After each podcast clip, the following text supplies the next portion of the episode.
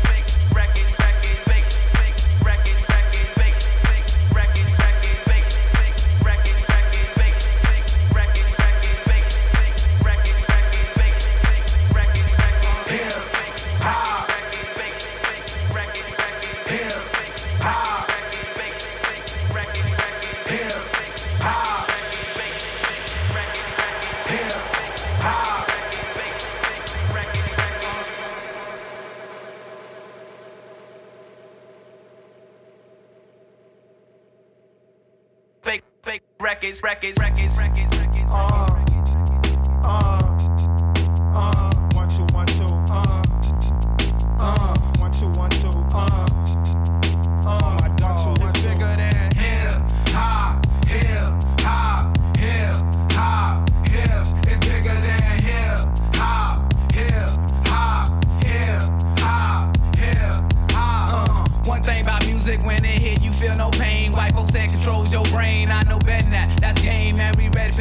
soldiers head of the pack. Matter of fact, who got the gat and where my army at? Rather attack and not react. Back to beats, it don't reflect on how many records get sold on sex, drugs, and rock and roll. Whether your projects put on hold in the real world. These just people with ideas. Like me and you when the smoke and cameras disappear again. The real world, world is bigger than all these fake ass records. Wait, po folks got the millions and my woman's disrespected. If you check one, two, my word of advice to you is just relax. Just do what you got to do. If that don't work, then kick the facts. If you a fighter, rider, bada, flame igniter, crowd exciter, or you wanna just get high, then just say it. But then if you a lie, lie, pants on fire, wolf cry, agent with a Y, I'm gonna know it when I play it. It's bigger than hip hop, hip